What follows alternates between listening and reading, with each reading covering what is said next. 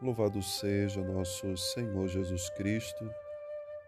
Irmãos e irmãs, nessa segunda-feira, após termos celebrado a solenidade de Pentecostes, o Papa Francisco nos convidou a celebrar hoje a memória de Maria, mãe da Igreja.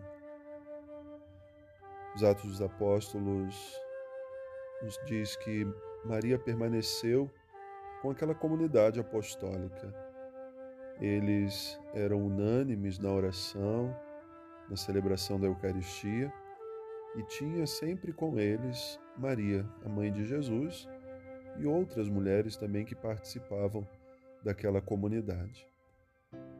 Mas Maria ganha uma relevância dentro da história da igreja, porque mais do que ser a mãe de Jesus, ela agora ganha uma outra missão: ser a mãe espiritual da igreja. E isso acontece diante do altar da cruz de Jesus. De lá da cruz, Jesus vê a sua mãe ao lado do discípulo que ele amava e diz: Mulher, eis aí o teu filho, eis aí a tua mãe. E naquele momento, João toma de fato Maria como a sua mãe e mãe daquela comunidade. A leva para casa e ela começa a participar da vida também dos outros discípulos.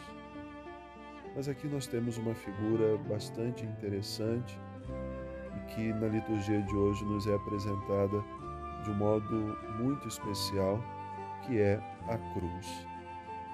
A primeira leitura da liturgia de hoje nos conta o relato de quando Adão e Eva se escondem de Deus por terem comido do fruto da árvore que Deus então havia proibido. Eles não deveriam comer aquele fruto. Era o fruto do conhecimento do bem e do mal. Uma vez que comessem, teriam então consciência de tudo aquilo que eles eram, como de fato aconteceu. E quando se perceberam nus, eles se esconderam de Deus. De uma árvore então veio o fruto que leva ao pecado.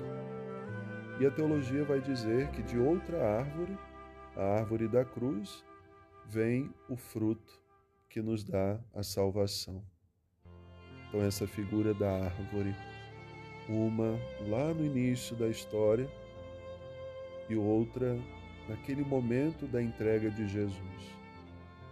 Aquele mesmo fruto que foi gerado no ventre de Maria estava ali sendo oferecido a todos para a salvação, para a remissão dos seus pecados.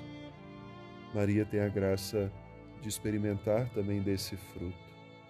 E ela, como mãe da igreja, intercede para que todos aqueles que fazem parte dessa comunidade dos filhos e filhas de Deus possam buscar nesta árvore, a árvore da cruz, o fruto que nos dá a salvação, não do fruto que nos leva ao pecado.